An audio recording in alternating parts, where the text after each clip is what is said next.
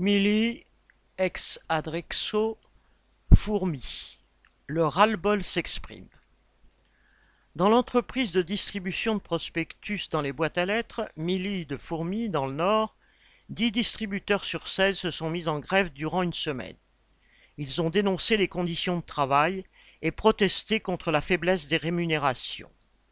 Leur travail consiste à se rendre au dépôt avec leur véhicule personnel pour charger les prospectus. Cela peut dépasser la tonne de papier en fonction des secteurs. Ensuite, chacun doit les ramener à son domicile, ce qui oblige à condamner une pièce pour le stockage.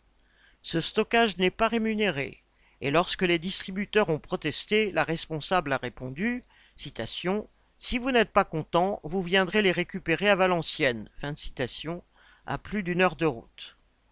Il faut ensuite encarter c'est-à-dire préparer la liasse de publicité pour chaque domicile. Enfin, la dernière étape consiste à les distribuer après les avoir à nouveau manipulés pour les charger dans leur véhicule, et ce par tous les temps. Durant la tournée, ils portent le tas de publicité ainsi que le courrier, un magazine et une badgeuse, sans compter le parapluie en cas de mauvais temps. Par le passé, des travailleurs ont protesté contre le poids porter et la distance à parcourir. Cela leur a valu cette remarque du directeur citation, Plutôt que ils devraient me remercier. Je leur économise un abonnement dans une salle de sport. Depuis des années, les conditions de travail se dégradent et notamment depuis l'instauration de la badgeuse il y a cinq ans.